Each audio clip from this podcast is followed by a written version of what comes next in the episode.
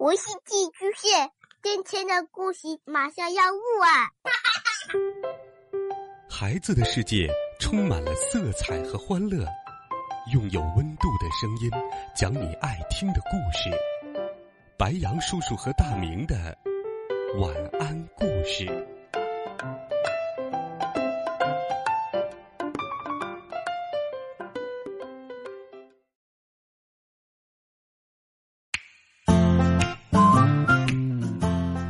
小朋友们、同学们，晚上好！欢迎收听白杨叔叔讲故事。今天，白杨叔叔继续给大家准备了一个有趣又温暖的好听故事。你在森林里迷过路吗？丽塔和鳄鱼就迷路了。丽塔是谁？鳄鱼是他的朋友吗？一起来听。丽塔和鳄鱼迷路了。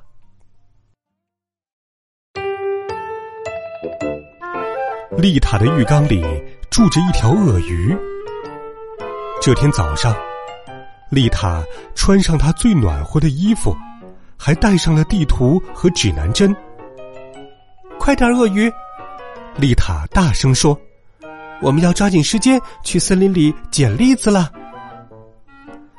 丽塔和鳄鱼坐着公共汽车来到了森林边。听好了，鳄鱼，进去后一定要紧紧的跟着我，一定哦。丽塔说：“不然的话，你会迷路的，没人能找到你。”丽塔用力看了一眼鳄鱼，或许还有狼呢。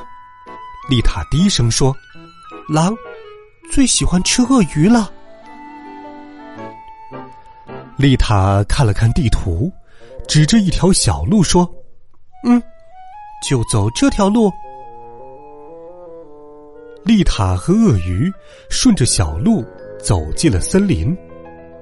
树枝在风中摇摆着，发出吱吱吱吱的声音。栗子好像不多呢，丽塔说：“这里有一个，两个。”三个鳄鱼，你找到了几个？鳄鱼，丽塔向四处望了望，鳄鱼呢？鳄鱼，你在哪儿？丽塔大声叫着：“不是告诉你要紧紧跟着我的吗？”鳄鱼还是没有出现。丽塔只好小心的穿过树丛去寻找鳄鱼。哦，你这个调皮鬼，在这里干什么呢？丽塔生气的说：“要是我没有找到你，你肯定就走丢了。”丽塔盯着鳄鱼采到的蘑菇说：“拜托，我们是来捡栗子的，鳄鱼。”鳄鱼赶紧把蘑菇又种进了土里，急匆匆的去追赶丽塔。他们又走了一会儿，丽塔对鳄鱼说：“现在你就待在这儿，好不好？”丽塔边说边向后看，可是鳄鱼又不见了。丽塔左看看，右看看，前看看，后看看。最后仰起头，看见鳄鱼正顽皮的坐在一棵栗子树上。鳄鱼，如果老是要到处去找你，我们就没有时间捡栗子了。丽塔这次真的生气了，看来只好把你拴住了。丽塔解下自己的围巾，用它紧紧的拴住了鳄鱼的脖子。一阵秋风吹过，丽塔和鳄鱼差点儿被吹倒了。哦，天哪！丽塔边说边捂紧了帽子。突然，丽塔停了下来。她发现树丛间有好多好多的栗子，比路上的多多了。你在这等着，拿好包，我马上回来。丽塔叮嘱鳄鱼：“记住，别动哦。”丽塔离开小路，走进了丛林。鳄鱼站在路上，静静的等着，他再也不敢走开了。丽塔捡呐，捡呐，边捡边向森林深处走去。丽塔把捡到的栗子装进了口袋，可是他发现树丛后面还有更多的栗子。丽塔完全忘记了自己在哪里，该走哪条路。很快，她的口袋里填满了栗子。她的帽子挂在了树上，她没有在意。最后，丽塔拿出了地图。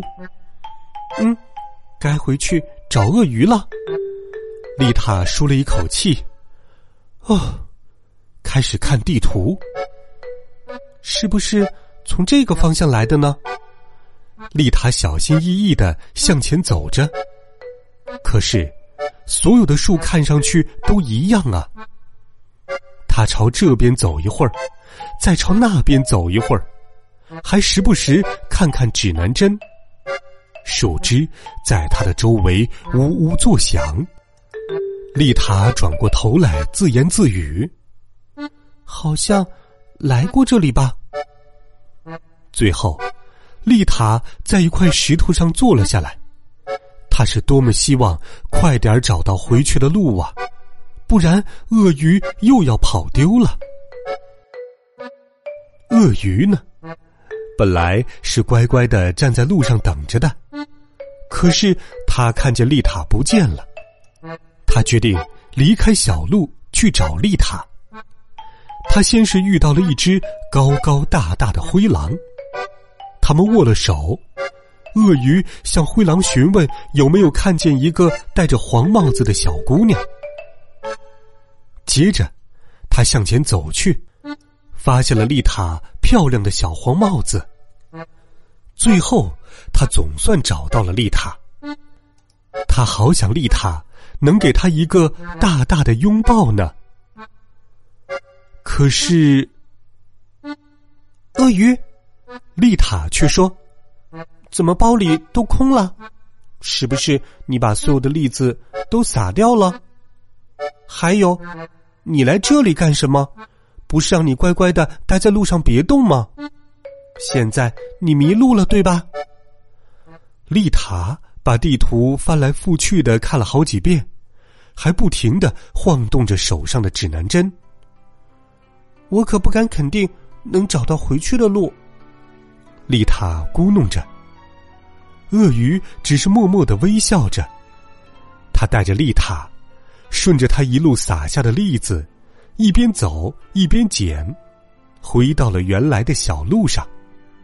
然后，他把帽子和围巾还给了丽塔，还用围巾在丽塔的脖子上打了一个漂亮的大蝴蝶结。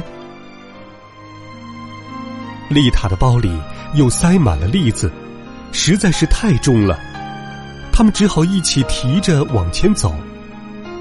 真没想到，你还挺有办法哩，鳄鱼。丽塔说：“你差点就比我还能干了。”不过我能认地图，而你不能哦。鳄鱼，你以后再也不能从我身边走掉了。好了，孩子们，丽塔和鳄鱼迷路了的故事，白杨叔叔就给你讲到这里。想一想，你身边有没有像丽塔的鳄鱼一样靠谱的好朋友呢？欢迎留言告诉白杨叔叔，微信搜索“白杨叔叔讲故事”，每天都有好听的故事与你相伴，温暖讲述，为爱发声。我们明天见，晚安，好梦。